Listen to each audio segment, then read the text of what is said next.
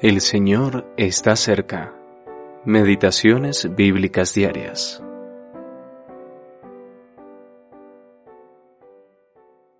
Dijo Moisés a los hijos de Israel, Mirad, Jehová ha nombrado a Besaleel, lo ha llenado del Espíritu de Dios en sabiduría, en inteligencia, en ciencia y en todo arte, y ha puesto en su corazón el que pueda enseñar Éxodo capítulo 35, versículos 30 y 31 y 34.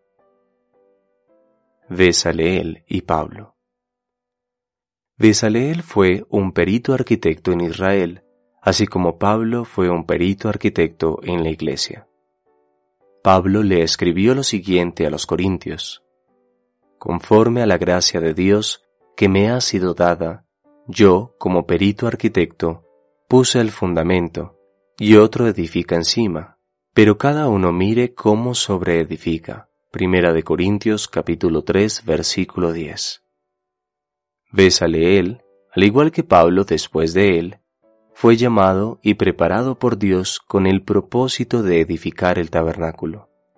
Nada se dejó a su propia imaginación o ingenio. El capítulo 35 describe con detalle todo el material para la construcción, y todo ello habla de Cristo. Él hizo todo conforme a las instrucciones divinas. Capítulos 36 y 37. Además, la voluntad del pueblo para dar fue algo sin precedentes en la historia de Israel. De hecho, se les tuvo que impedir que siguieran ofreciendo. Capítulo 36, versículo 6. De forma similar, la generosidad de los creyentes en Hechos capítulo 4 fue algo sin comparación en la historia de la Iglesia.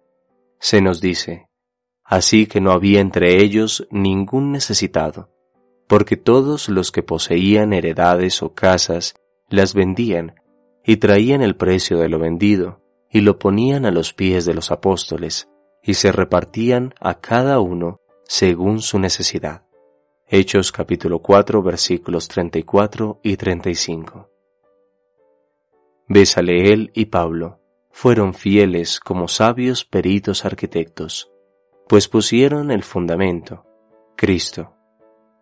Nosotros también somos constructores, y se nos advierte que no solo debemos tener cuidado en cómo edificamos, sino también en los materiales que utilizamos.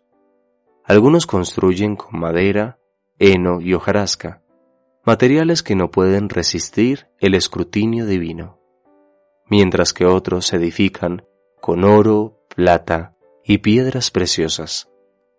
La fortaleza de la edificación no se verá comprometida siempre y cuando Cristo sea el material utilizado.